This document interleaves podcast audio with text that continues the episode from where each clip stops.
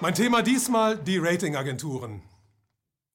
Der größte Teil des globalen Kapitals fließt heute nicht mehr über Investitionen in die Realwirtschaft, sondern zu Spekulationszwecken in die Finanzmärkte. Spekulation aber birgt Risiken.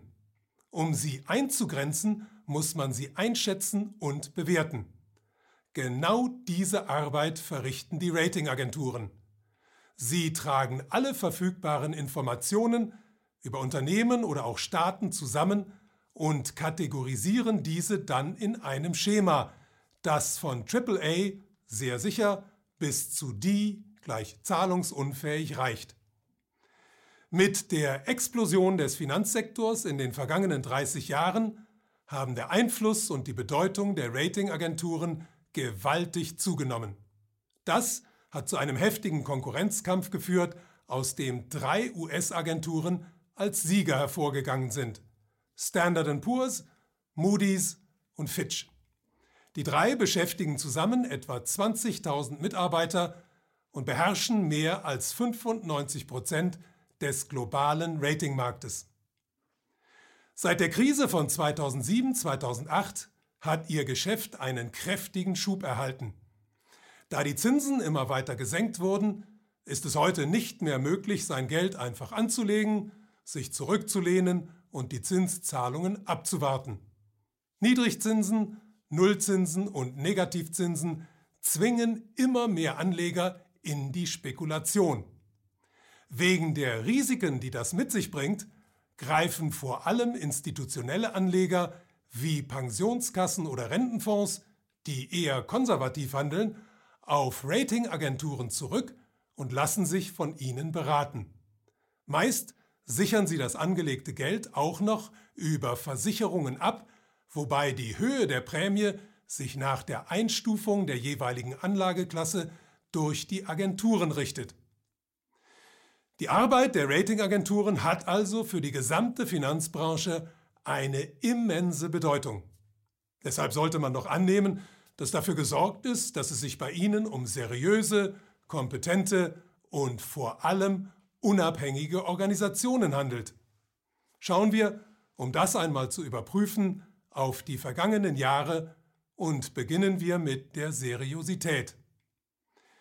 Die Ratingagentur Fitch ist im Juli 2016 von der Europäischen Börsen- und Wertpapieraufsichtsbehörde ESMA wegen unlauterer Geschäftspraktiken zu einer Strafzahlung von 1,4 Millionen Euro und im März 2019 aus dem gleichen Grund zu einer Strafzahlung von 5,1 Millionen Euro verurteilt worden.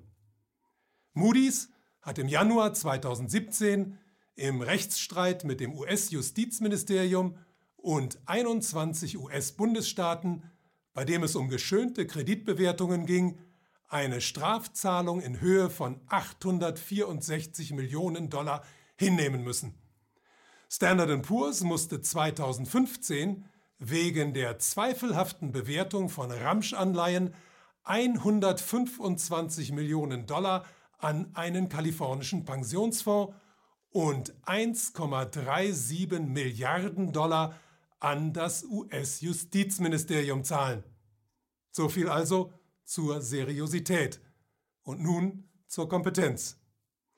Im Dezember 2001 meldete Enron, einer der größten Energiekonzerne der Welt, Insolvenz an. Vier Tage zuvor war ihm von allen drei Agenturen noch vorzügliche Bonität bescheinigt worden. Im Dezember 2003 meldete der italienische Nahrungsmittelkonzern Parmalat Insolvenz an. Die Ratingagenturen bestätigten dem Konzern trotz jahrelanger Bilanzfälschung bis kurz vor Ende vorzügliche Bonität. Am 15. September 2008 brach die Großbank Lehman Brothers zusammen. Noch drei Tage zuvor war ihr von den drei Agenturen vorzügliche Bonität bescheinigt worden.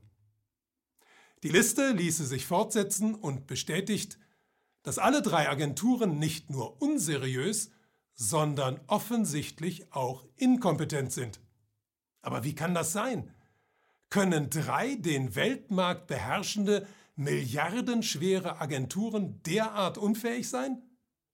Werfen wir, um der Frage nachzugehen, einen Blick auf die Besitzverhältnisse und einen weiteren darauf, wer diese Agenturen denn finanziert. Zuerst zu den Besitzverhältnissen. Standard Poor's gehört dem US-Großkonzern McGraw-Hill. Der wiederum gehört riesigen Fonds wie Capital World, BlackRock, State Street und Vanguard.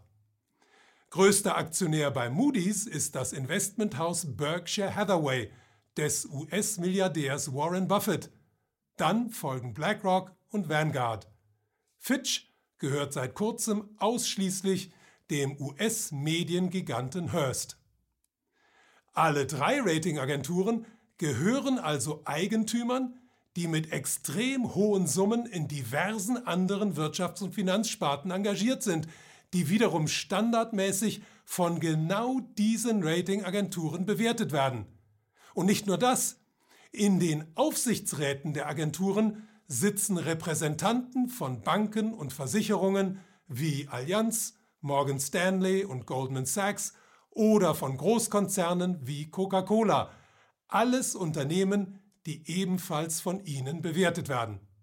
Aber es geht noch weiter. Seit Mitte der 70er Jahre, also seit dem Einsetzen der globalen Deregulierung, werden die Ratingagenturen nicht mehr von denen bezahlt, für die sie ihre Gutachten erstellen, sondern von denen, die von ihnen eingeschätzt werden. Es ist wirklich schwer zu glauben, aber das ist in etwa das gleiche, als ob es in der Fußball-Bundesliga nur drei Schiedsrichter gäbe, die von Bayern München und Borussia Dortmund bezahlt, in deren Werkswohnungen wohnen und von ihnen finanzierte Autos fahren würden. Würde irgendjemand allen Ernstes erwarten, dass diese drei Schiedsrichter auch nur eine einzige objektive Entscheidung auf dem Platz treffen? Die Zeit ist reif für ein demokratisches Geldsystem.